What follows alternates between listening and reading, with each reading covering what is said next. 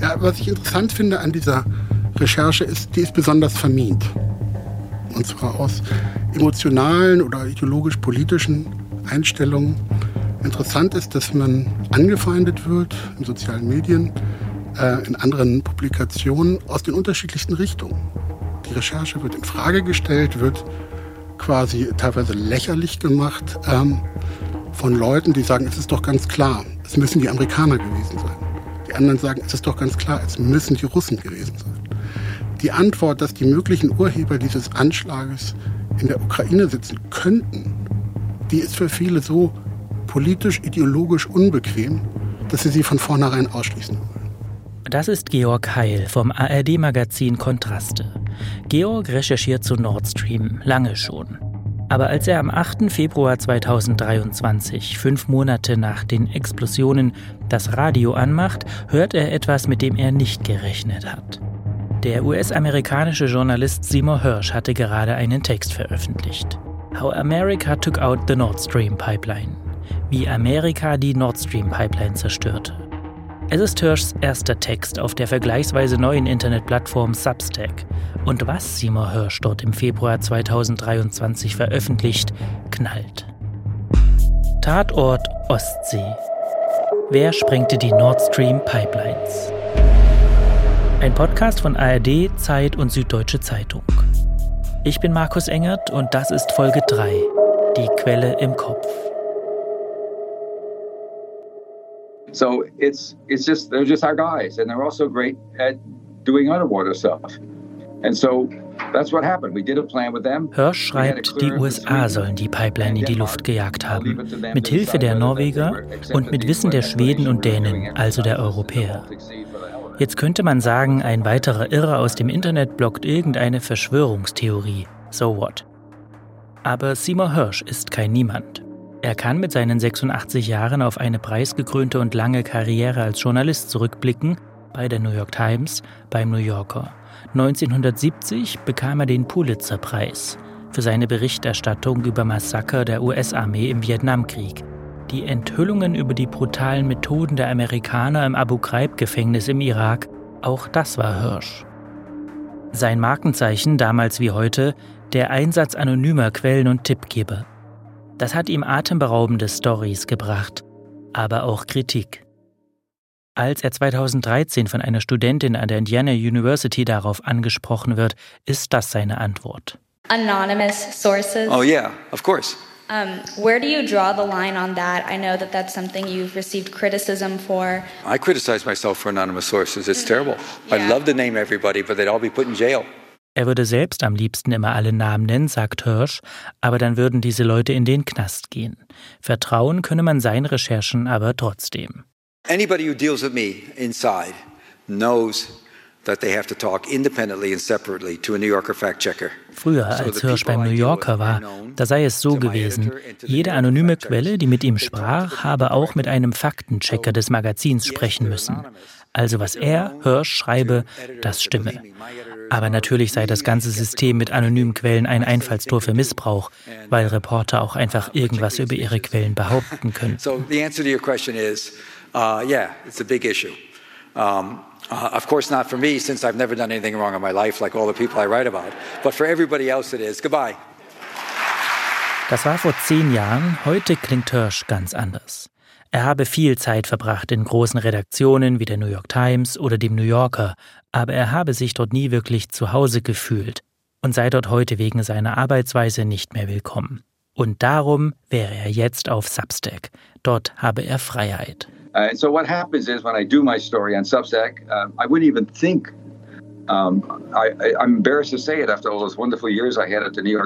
Hirsch glaubt, die New York Times und andere hätten seinen Bericht eh nie veröffentlicht, womit er wahrscheinlich recht hat, weil er nur eine einzige anonyme Quelle hat.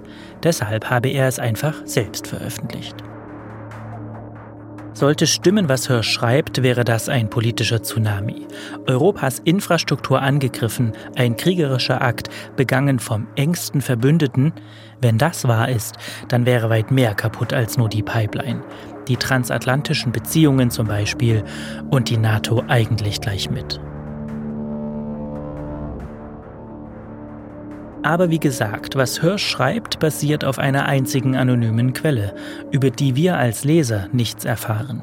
Eine Quelle, die angeblich informiert war über konkrete Pläne der US-amerikanischen Geheimdienste und die von internen Diskussionen im Auslandsgeheimdienst CIA wusste.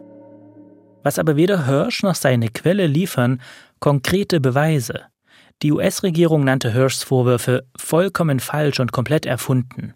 Aus unserem Rechercheteam spricht Holger Stark von der Zeit im März 2023, kurz nach der Veröffentlichung, mit Seymour Hirsch über seinen Text. Ich habe Hirsch im März in Washington besucht, saß bei ihm auf der Veranda seines Hauses und wir sind äh, all diese Punkte einmal durchgegangen. Und dann sagte er irgendwann diesen Satz, naja, weißt du, wenn du so eine Quelle hast und du kennst die einfach so lange, irgendwann musst du einfach dich darauf verlassen, dass das, was diese Quelle dir sagt, dass die stimmt. Ich will nicht über Cyhursts Quelle spekulieren, aber es ist einfach gut möglich, dass ihm da jemand diese Geschichte erzählt hat. Die wird an keiner Stelle von irgendeiner anderen Recherche verifiziert, belegt, bestätigt. Und dass er dann einfach in gutem Glauben aufgeschrieben hat, was ihm seine Quelle erzählt hat. Die Aufzeichnung eines Interviews lehnt Seymour Hirsch ab. Er lese zwar weiter die Berichterstattung, aber habe die Nord Stream-Angelegenheit hinter sich gelassen, schreibt er uns. Das Leben sei zu kurz.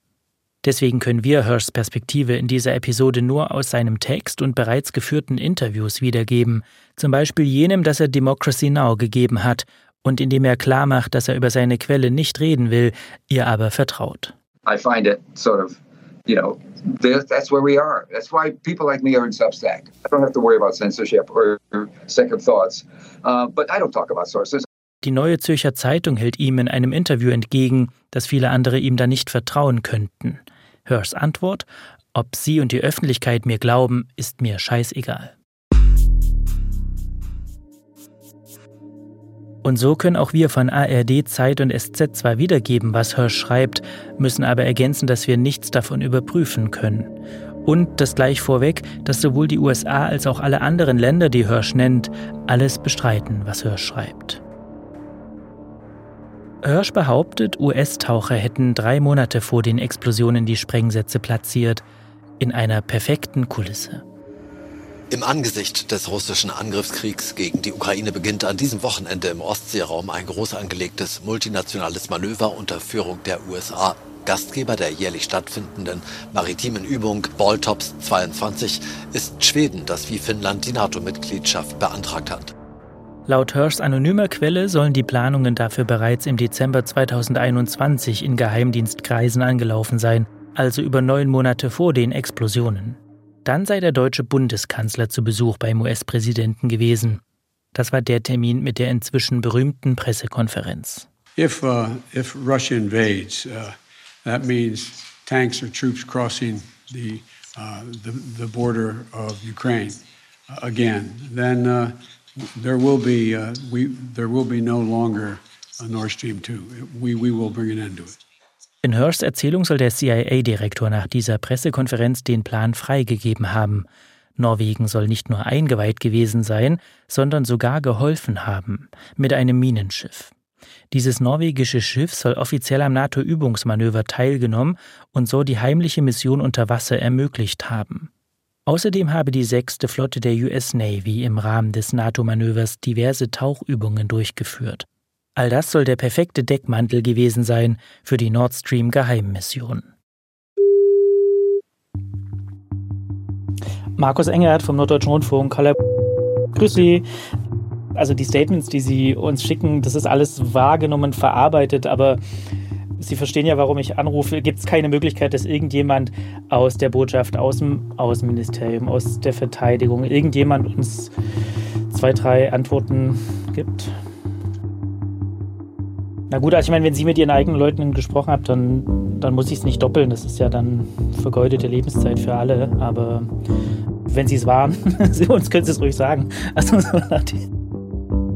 Alles klar. Dann danke, dass Sie sich die Zeit genommen haben. Das bin ich beim Versuch, mit der norwegischen Botschaft zu sprechen. Das will dort aber niemand. Man schickt uns stattdessen ein paar Links. Da drin steht, ich fasse das jetzt in eigenen Worten zusammen, was Hirsch schreibt, sei abstrus und man habe mit dem ganzen Anschlag nichts zu tun. Ähnlich äußern sich auch die Amerikaner, auch von dort kein Interview für uns. Der ursprüngliche Plan jedenfalls ging laut Hirsch so weiter.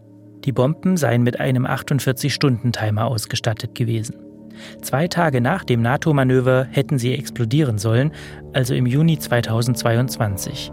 Sind sie aber nicht. Und dann kommt der Hollywood-filmreife Höhepunkt in Hirschs Text. Als alles fertig ist, entscheidet sich das Weiße Haus um. Die Sprengladungen sollen nicht wie geplant explodieren, sondern erst auf das explizite Kommando des US-Präsidenten hin. Dafür soll ein norwegisches Militärflugzeug eine Sonarboje abwerfen. Die Boje soll dann im Wasser ein Signal abgeben, das die Sprengsätze wiederum scharf macht. So soll es gewesen sein, behauptet Seymour Hirsch. Ein letztes Detail noch. Eine der Minen soll nicht explodiert sein. Darum sei ein Strang von Nord Stream 2 noch ganz. Danach hätten zwar Deutschland, Schweden und Dänemark beschlossen, Teams dorthin zu schicken, um diese Mine zu bergen, aber so schreibt es Hirsch zu spät. Schon ein oder zwei Tage nach den Explosionen sei ein amerikanisches Schiff dort gewesen und habe aufgeräumt. Schwierig, das alles findet auch Holger Stark von der Zeit, der Seymour Hirsch schon länger kennt. Ich bin jetzt seit über 30 Jahren Journalist, auch investigativ, und ich kann mich an keine Geschichte erinnern, wo es nicht mindestens nach einer so spektakulären Enthüllung irgendwo nochmal eine Art von Verifikation, Bestätigung irgendwo gegeben hätte. Schon gar nicht bei so vielen Beteiligten. Navy SEALs, CIA, Jake Sullivan im Weißen Haus, die norwegische Marine, die norwegischen Luftstreitkräfte. Angeblich ist noch grob Dänemark und Schweden eingeweiht worden. Russland jedenfalls hat mehrfach bestritten, irgendwas mit den Anschlägen zu tun zu haben. Als Reaktion auf den Artikel von Seymour Hirsch veröffentlicht die russische Botschaft in Deutschland ein Statement von Präsident Putin auf Twitter.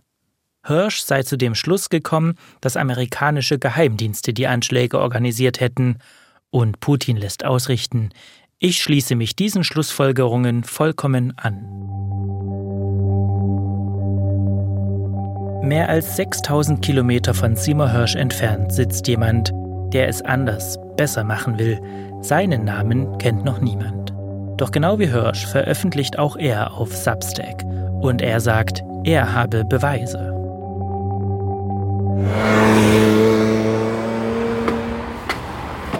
Hi, my name is Marcus. I've booked a room for one night. Thank you. Have a good day. Thank you. Um diese Beweise zu sehen, sind wir nach Dänemark gefahren. Hier in Aalborg sitzt Oliver Alexander vor seinem Laptop und verfolgt die Meldungen rund um die Nord Stream-Sabotage. Oliver Alexander ist OSINT-Experte. Die Abkürzung OSINT steht für Open Source Intelligence, also Erkenntnisse aus offenen Quellen.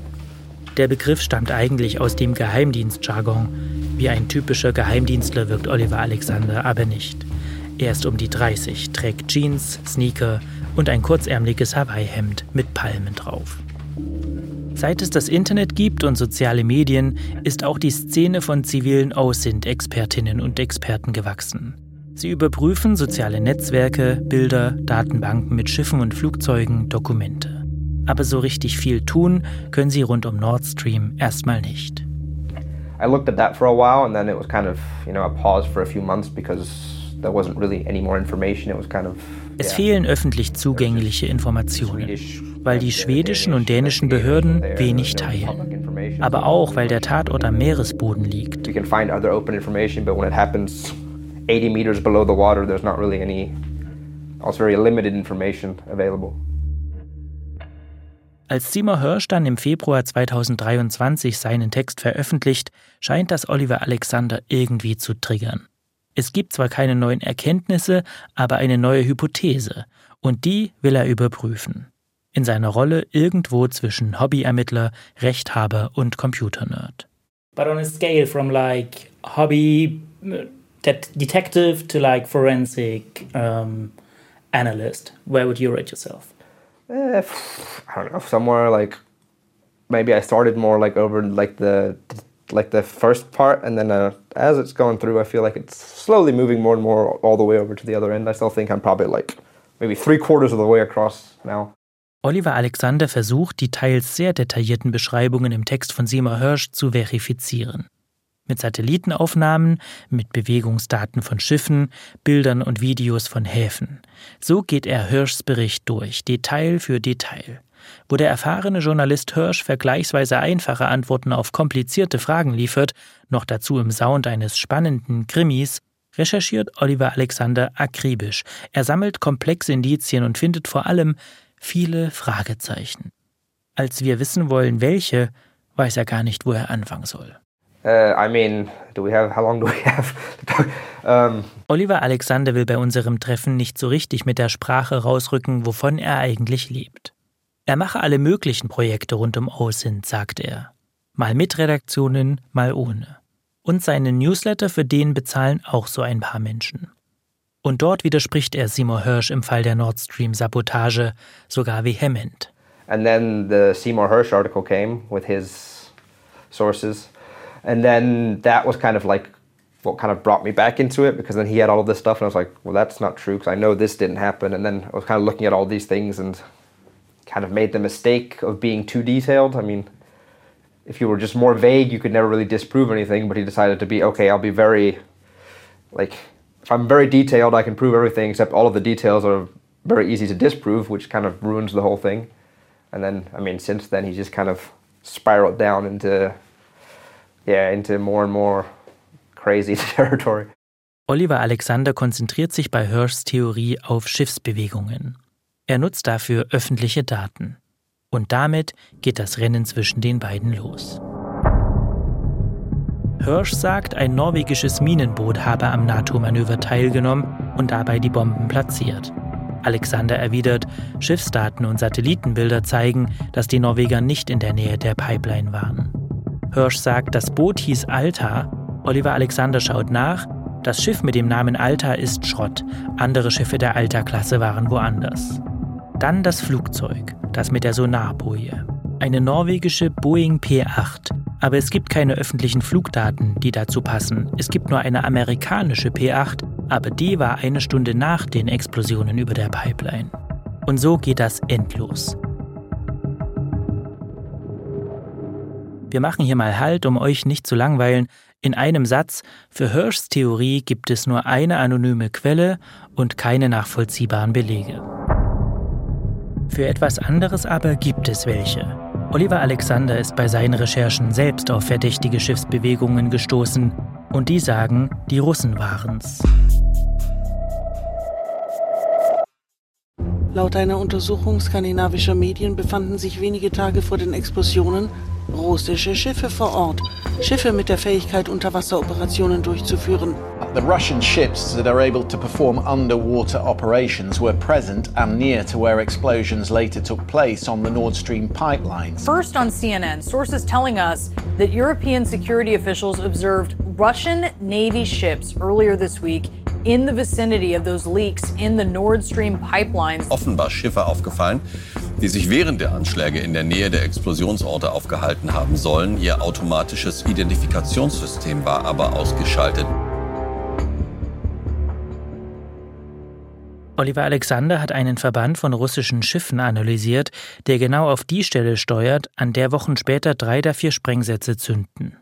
There was several Russian ships that kind of went in that direction, disappeared off of AIS and were spotted by the Danish Navy basically directly on top of the northern blast sites. Russische Schiffe sollen da lang gefahren sein, genau über der Explosionsstelle.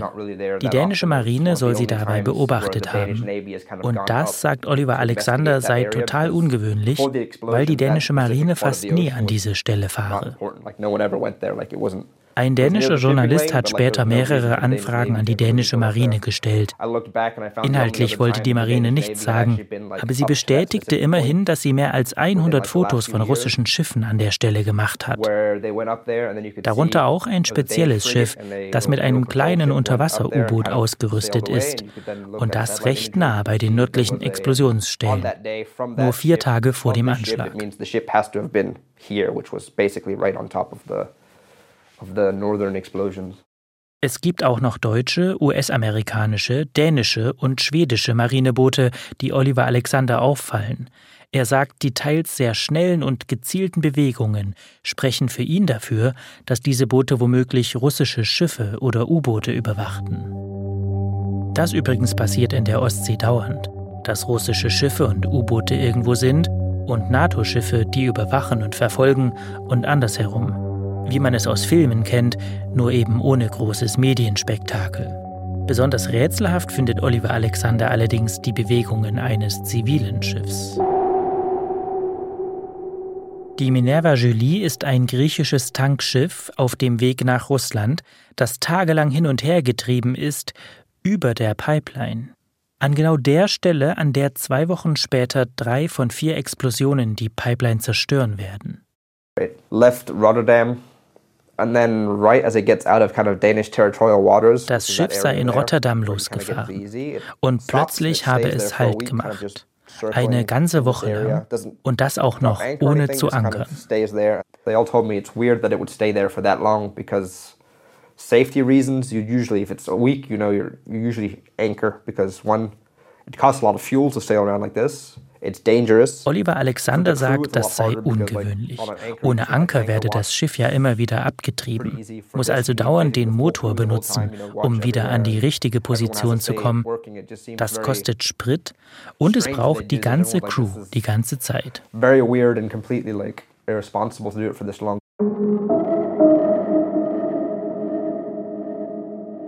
Der wurde wohl immer wieder abgetrieben und ist dann wieder zurück, also war in einer Warteposition. Und angeblich, das sagt die Reederei, äh, die griechische, hat der auf Anweisungen gewartet. Das Schiff war auf dem Weg nach Russland, in einen russischen Hafen.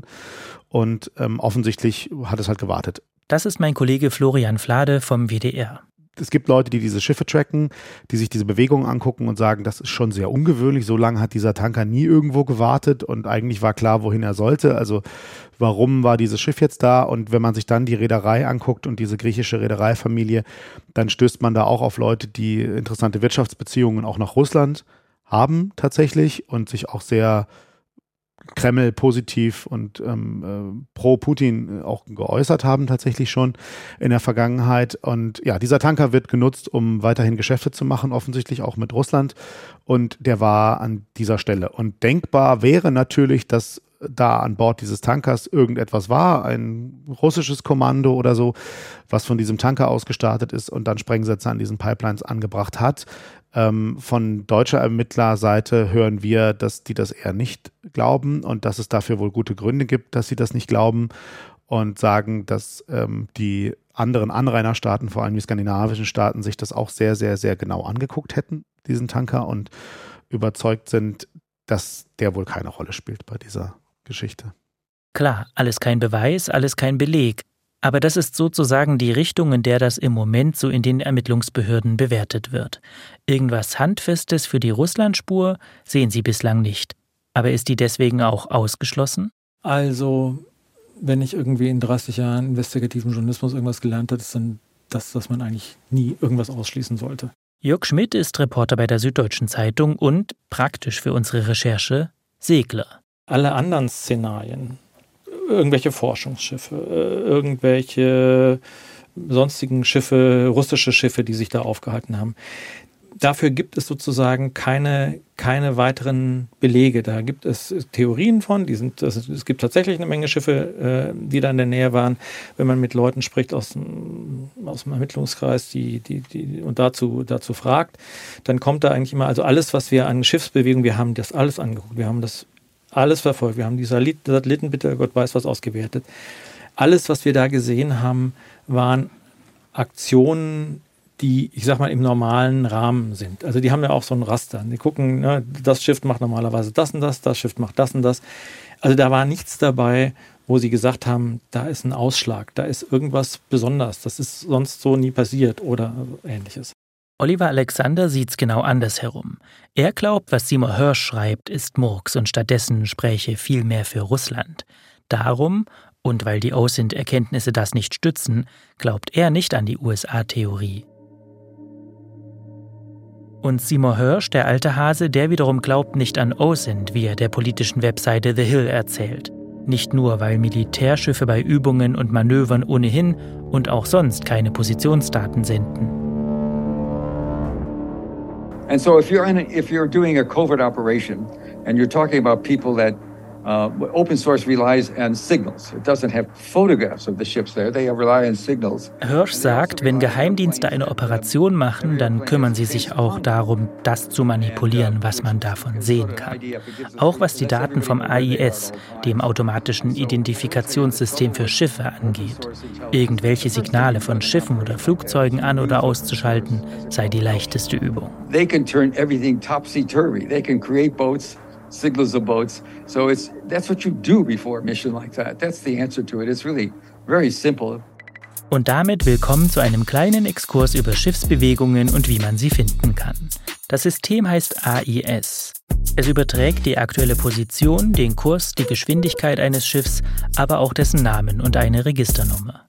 Das AIS soll Radarsysteme ergänzen und Kollisionen auf See verhindern. Es läuft über Funk und sendet unverschlüsselt. Die Reichweite ist begrenzt, ähnlich wie beim Radio hören. In der Regel reicht sie von Schiff zu Schiff bis zu 37 Kilometer. So wissen die Schiffe, die sich in direkter Nähe zueinander befinden, wer wo wie lang fährt. Manche Empfänger stehen auch an Land. Die übertragen dann noch an Verkehrsleitstellen und an Satelliten.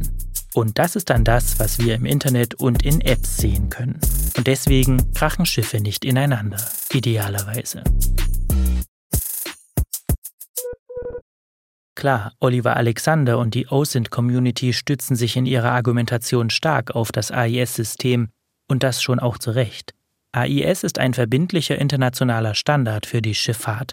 Auf der anderen Seite muss man sagen, Hirsch hat recht, zumindest wenn er sagt, dass AIS nicht so richtig sicher ist.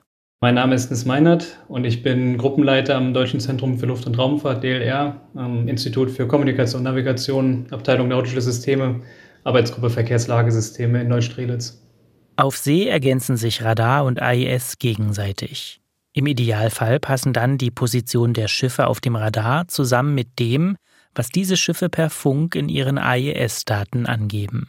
Das klappt nur unter einer ganz grundsätzlichen Voraussetzung, sagt Nies Meinert. Jedes Schiff sendet seine Position aus und seine sogenannte MMSI. Das kann man sich vorstellen wie ein neunstelliges Nummernschild auf See. Nun ist eine Schwäche von AIS natürlich, dass keiner kontrollieren kann, ob das stimmt, was ich da übertrage. Das heißt, das AIS-System ist auf Biegen und Brechen darauf angewiesen, dass das, was ich empfange, valide ist. Das heißt, dass das Schiff, das die entsprechende Position gesendet hat, tatsächlich sein wahres Nummernschild preisgibt und natürlich auch seine wahre Position. Wenn wir auf der Grundlage sind, wo wir dieser Nachricht vertrauen, sehe ich auf meinem Empfangsgerät, dass ein bestimmtes Schiff mit einem entsprechenden Nummernschild, wenn man so möchte, an einer gewissen Position mit der gemeldeten Geschwindigkeit unterwegs ist. Am DLR wird daran gearbeitet, den aktuellen AIS-Standard zu verbessern, ihn zu erweitern, aufzubohren mit Zusatzfunktionen. Neben Satelliten auch noch Verkehrsflugzeuge mit Empfängern auszurüsten, um noch mehr AIS-Bewegungen empfangen zu können. Technisch ist der Austausch über Funk aber nicht mehr ganz taufrisch. Das stößt heute in der modernen Seefahrt an seine Grenzen wenn sich sehr viele Frachtschiffe auf engem Raum bewegen, vor einem großen Hafen oder an einer Engstelle wie einem Kanal zum Beispiel. Das ist die theoretisch-technische Seite, und dann gibt es noch die Probleme, wie AIS dann tatsächlich im Alltag eingesetzt wird. Es gibt verschiedene Sachen, wo an Erweiterung und Verbesserung von AIS gearbeitet wird, was sicherlich auch im Zuge des aktuellen Kriegs in der Ukraine sehr offensichtlich geworden ist. Eine ganz gravierende Schwachstelle von AIS ist genau der Punkt, dass es keinerlei Validierung von den AES-Daten gibt. Das ist eine Herausforderung, dass sowas bewusst gefälscht wird, um seine eigene Position zu verschleiern. Eine ganz plumpe Variante davon ist einfach kein AES zu benutzen, das einfach auszuschalten, um den anderen Leuten nicht zu zeigen, wo man sich gerade aufhält. Die etwas ausgeklügelte Variante ist, eine zum Beispiel versetzte Route anzuzeigen, dass ich nicht zeige, wo ich gerade lang fahre, sondern vielleicht, wo ich vor einer Stunde lang gefahren bin oder meine Route ein paar Kilometer weiter nördlich anzuzeigen. Zurzeit gibt es in AIS keine Möglichkeit, sowas direkt zu validieren oder zu authentifizieren. Nies Meinert erzählt, dass es solche Fälle auch in der zivilen Schifffahrt, in der Fischerei gibt, wo das AIS bewusst ausgeschaltet oder verfälscht wird, um die besten Fanggebiete vor der Konkurrenz zu verstecken oder um heimlich die gefangenen Fischer auf ein anderes Schiff zu verladen und dann mit ganz anderer Herkunft zu verkaufen. Da reden wir noch gar nicht über Krieg.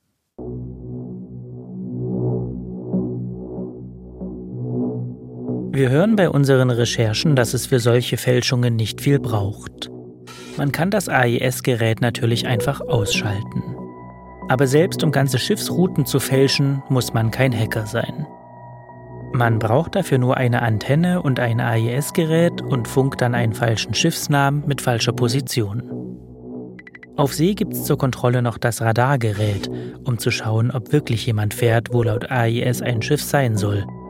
Im Internet, wo die unverifizierten AIS-Daten dann einfach unkontrolliert einlaufen, gibt es bestenfalls noch Satellitenaufnahmen als zweite Quelle, schlechtestenfalls kann keiner sehen und prüfen, ob jemand beim AIS lügt. Es ist kompliziert.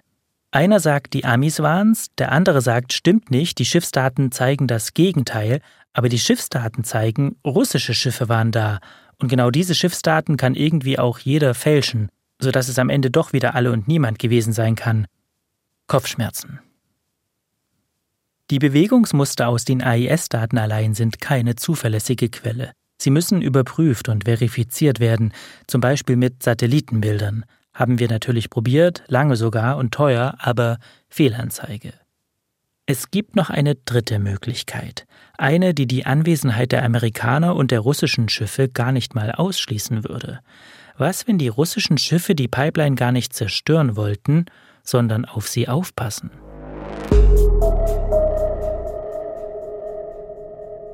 Im Juni, drei Monate vor den Anschlägen, geht beim Militärnachrichtendienst der Niederlande eine Information ein. Und die geben die Niederländer weiter. Zunächst an die CIA, dass ein Anschlag auf die Pipeline geplant sei, dass dieser Anschlag mit einem Boot ausgeführt werden soll, dass dieses Boot in Schweden organisiert werden soll, dass ähm, da involviert sein sollten ukrainische Special Forces, also Spezialkräfte. Es wurde konkret ein Name damals auch genannt. Die Holländer haben seit dem Abschuss der NH-17 ihrer Verkehrsmaschine über der Ukraine durch Russland sehr gute Verbindungen zum ukrainischen Nachrichtendienst und haben offensichtlich jemand, eine Quelle, die da so nah dran war, dass sie Planungen innerhalb, sage ich das am besten, innerhalb des ukrainischen Militärs mitbekommen hat. Und das ist natürlich ein Szenario gewesen, was dann, was dann an die CIA weitergegeben worden ist. Die CIA hat dann aufgrund dieses Szenarios ähm, die Partner informiert, Deutschland informiert, ähm, andere Partner auch informiert und man hat offensichtlich den Ukrainern auf die Finger gehauen und hat gesagt, das macht ihr bitte nicht, weil auch der Name eines sehr hohen ukrainischen Militärs in diesem Zusammenhang gefallen ist. Und man war sich aber nicht so ganz sicher offensichtlich seitens der Amerikaner, wie gut denn die Quelle dieser Holländer tatsächlich war. Aus heutiger Sicht muss man sagen, offensichtlich war sie sehr gut.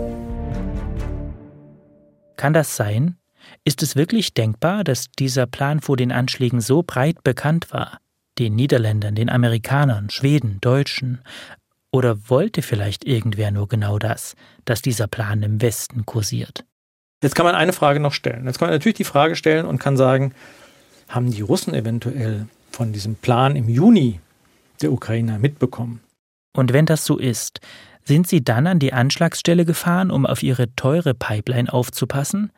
Jörg Schmidt spinnt den Gedanken weiter. Und haben dann im Oktober selber umgesetzt und den, ja, sozusagen die Spur dann in die Ukraine gelegt dann ist das was, was ich nicht ausschließen kann, aber das würde sehr viel, was ich über russische Dienste in den letzten Jahren gelernt habe, zu wiederkommen. So, so kompliziert denkt der russische Dienst nicht. Die sind relativ, also sieht man ja auch an den Attentaten, die die gemacht haben. Das ist sehr, sehr direkt, sagen wir es mal so. Und ein, ein so ausgetüffelter dreimal durch die, von hinten durch die Brust Plan würde mich sehr überraschen, aber würde auch Geheimdienstleute, mit denen wir gesprochen haben, eher überraschen.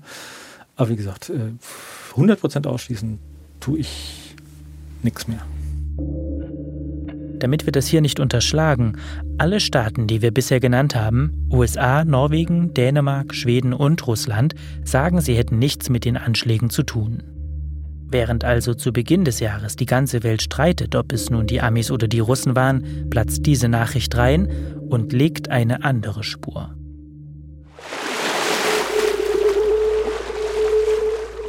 Die heißeste Spur der Ermittler derzeit ist kein Militärschiff, nichts, das sich tarnt, kein Schiff mit Spezialausrüstung. Die heißeste Spur zu den Anschlägen auf die Nord Stream Pipeline ist 15,5 Meter lang, ganz schön abgeranzt und jeder kann sie mieten. Die heißeste Spur ist eine Segelyacht namens Andromeda. Also natürlich, nachdem es dann passiert ist, danach hat man diesen ersten Hinweis der Niederländer aus dem Juni 2022 nochmal neu bewertet und ist davon ausgegangen, dass da sehr wertige Informationen vorliegen. Also dass die Niederländer eine wirklich sehr, sehr gute Quelle haben, ähm, die offensichtlich ähm, Insiderwissen irgendwie hat. Denn das, was man dann ermitteln konnte, passt erstaunlich genau auf diese Beschreibung, die es da aus den Niederlanden gab. Genau, also dass man dann letztendlich dieses Boot gefunden hat, dass man Zeugen hat, die von diesen sechs Personen reden, die auf dieses Boot gegangen sind, dass es dann auch Spuren in die Ukraine und zu Ukrainern gibt. Also das, ähm, deswegen hat man den ersten Hinweis durchaus neu bewertet, natürlich, klar. Als Journalisten ist es unser Job, Hinweisen nachzugehen. Manchmal melden sich bei uns Menschen, die sagen, sie hätten Hinweise, wüssten etwas Geheimes.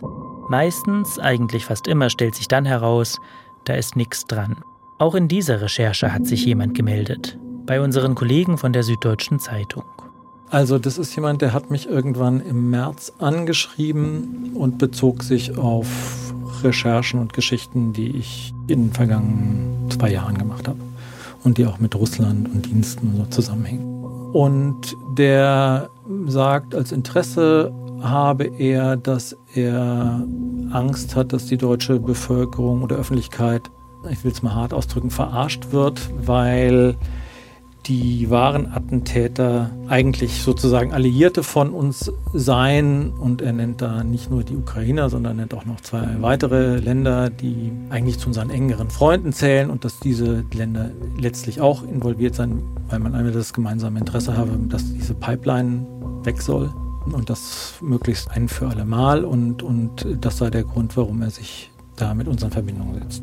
Bis dahin habe ich gedacht, okay, keine Ahnung, das ist so der typische Whistleblower, irgendwie einer, der sich aus ein bisschen Googeln was zusammenreimt und uns irgendwie auf eine falsche Fährte locken will. Und dann äh, nannte er in der zweiten Mail sozusagen als Proof zwei Namen. Das hat mich schon mal sehr überrascht und dann habe ich auf einer Veranstaltung einen Menschen getroffen, bei dem sehr viele Informationen deutscher Sicherheitsdienste zusammenlaufen und der sich da auskennt. Und dann habe ich gefragt, sag mal, sagen dir die folgenden Namen was? Und dann guckt er mich mit ganz großen Augen an und sagt, woher weißt du das?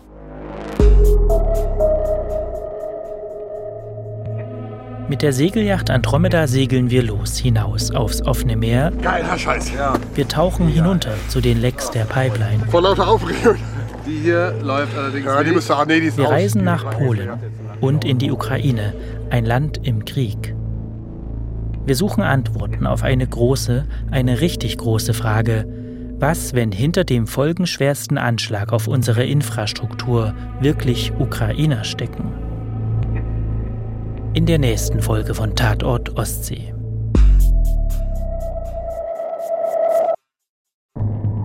Tatort Ostsee. Wer sprengte die Nord Stream Pipelines? Ist ein Podcast vom NDR zusammen mit dem ARD Hauptstadtstudio, SWR, RBB, WDR, der Süddeutschen Zeitung und der Zeit 2023. Ich bin Markus Engert und mit Sandro Schröder Autor der Serie. Lisa Krumme hat den Podcast inszeniert, Kai Popper hat ihn technisch umgesetzt. Die Musik kommt von Michael Dommes. Für Tipps, Hinweise und Feedback erreicht ihr uns unter investigation.ndr.de. Zu unserer Recherche gibt es den Film Tatort Ostsee in der ARD Mediathek und Texte bei der Zeit und der Süddeutschen Zeitung.